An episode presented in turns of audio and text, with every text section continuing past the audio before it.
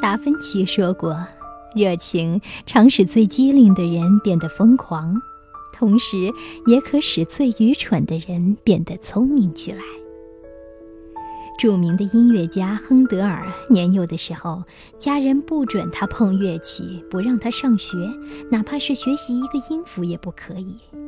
但这一切又有什么关系呢？他常在半夜时悄悄起床，跑到秘密的阁楼上去弹钢琴。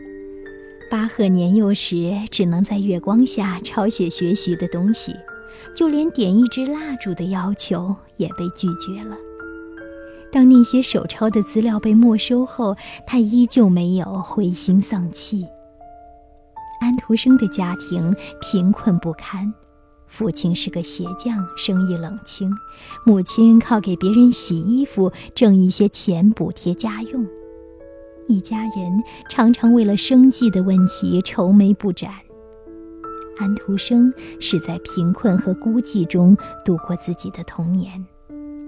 父亲把一切的希望寄托在了孩子身上，他对儿子说：“我的命苦，没有读书的机会，你一定要有志气，争取学些东西。”父亲在贫困的生活环境中，没有忘记对儿子的教育。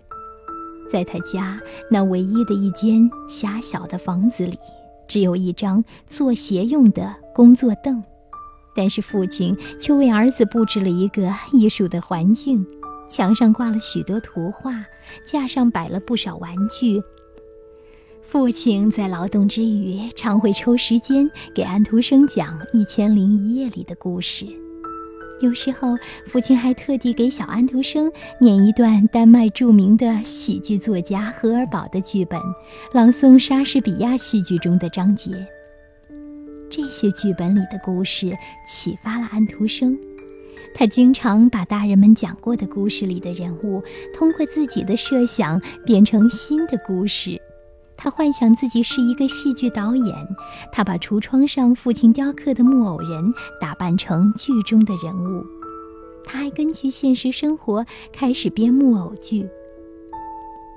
一八一五年的冬天，安徒生的父亲去世，母亲每天外出替人家洗衣服。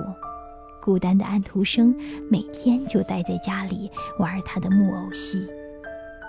后来，安徒生只身来到哥本哈根，历经了多次的碰壁，当演员的希望成为了泡影。